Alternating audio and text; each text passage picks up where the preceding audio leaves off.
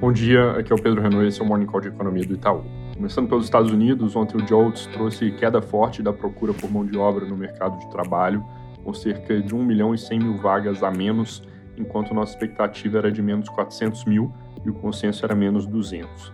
Esse é um número que é consistente com alguma desaceleração de salários e dá combustível para a discussão sobre o Fed acabar subindo menos os juros.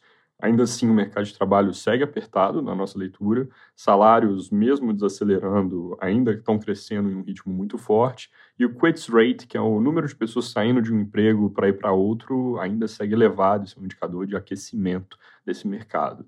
Nesse sentido, o dado de ontem para a gente é uma desaceleração importante, é algo que o Fed quer ver, mas de forma consistente, então ainda não muda o cenário como um todo.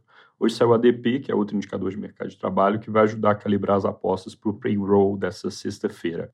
O consenso de mercado é que ele vai mostrar a criação de 200 mil postos de trabalho, acelerando contra os 130 do mês anterior. Também sai em PMIs ao longo do dia.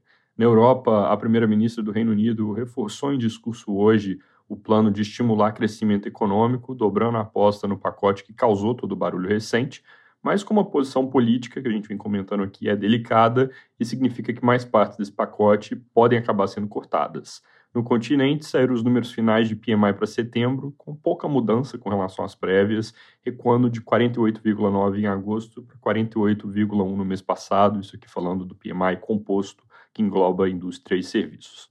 Aqui no Brasil, na disputa por apoios, o presidente Bolsonaro acumula suporte de oito dos 15 governadores que foram eleitos em primeiro turno, entre eles os de Minas e do Rio, e ontem também ganhou apoio do Sérgio Moro e do atual governador de São Paulo, Rodrigo Garcia, cujo partido, o PSDB, pretende liberar os quadros, com algumas figuras relevantes do partido, como Tasso Gereissati e José Serra, já tendo declarado apoio ao Lula.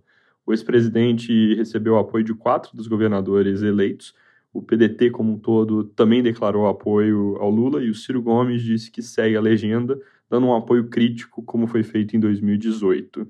Segundo o jornal Globo, o PT espera hoje anúncio de apoio da Simone Tebet e quer fazer um evento com ela e Lula no mesmo palco, enquanto o MDB reluta porque partes do partido não são a favor do ex-presidente.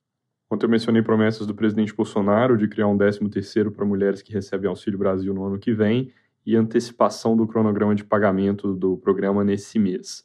Mais tarde, o governo também anunciou que vai zerar a fila nos próximos dias, e isso incluiria mais 520 mil famílias no programa. Hoje, o foco do noticiário se concentra em especulações a respeito do que a campanha do PT pode sinalizar ainda antes do segundo turno para implementar em caso de vitória. No geral, as reportagens são vagas, mas tem alguns pontos importantes. O primeiro é que eles consideram anunciar já nas próximas semanas os contornos de uma nova regra fiscal que, segundo o Estadão, deve limitar gasto em períodos de crescimento e permitir aumento quando a economia for mal. Segundo ponto tem a ver com uma licença para gastar no ano que vem, medida que seria de caráter temporário, estudada ali para furar o teto de forma extraordinária em 2023 e fazer algumas coisas que o partido considera emergenciais, enquanto as novas regras do jogo vão sendo discutidas no Congresso para suavizar o aumento de gastos, a Folha reporta que eles pretendem fazer algumas coisas de forma gradual, por exemplo, dar aumento do salário mínimo só a partir do 1 de maio e deixar reajuste de servidores para 2024 parcelado a partir dali. Agora, sobre o tamanho dessa licença, um número que tem circulado já há um tempo é um montante de 100 bilhões, acima do que está no orçamento, ou seja, perto de 1% do PIB. Esse é um valor que veio de uma proposta de um grupo de economistas que inclui o Pércio Arida e Bernardo Api para uma transição num novo governo. Chama a atenção, no entanto, que a matéria de hoje da Folha cita números bem mais altos sendo discutidos por integrantes do partido, na faixa entre 200 e 300 bilhões de reais. Saindo da política, para terminar, hoje sai a produção industrial de agosto, que deve cair cerca de 1% contra julho e subir 2% contra agosto passado na nossa projeção.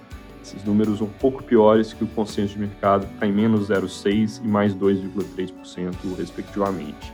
A queda no mês deve ser disseminada entre indústria de transformação e extrativa. É isso por hoje e bom dia.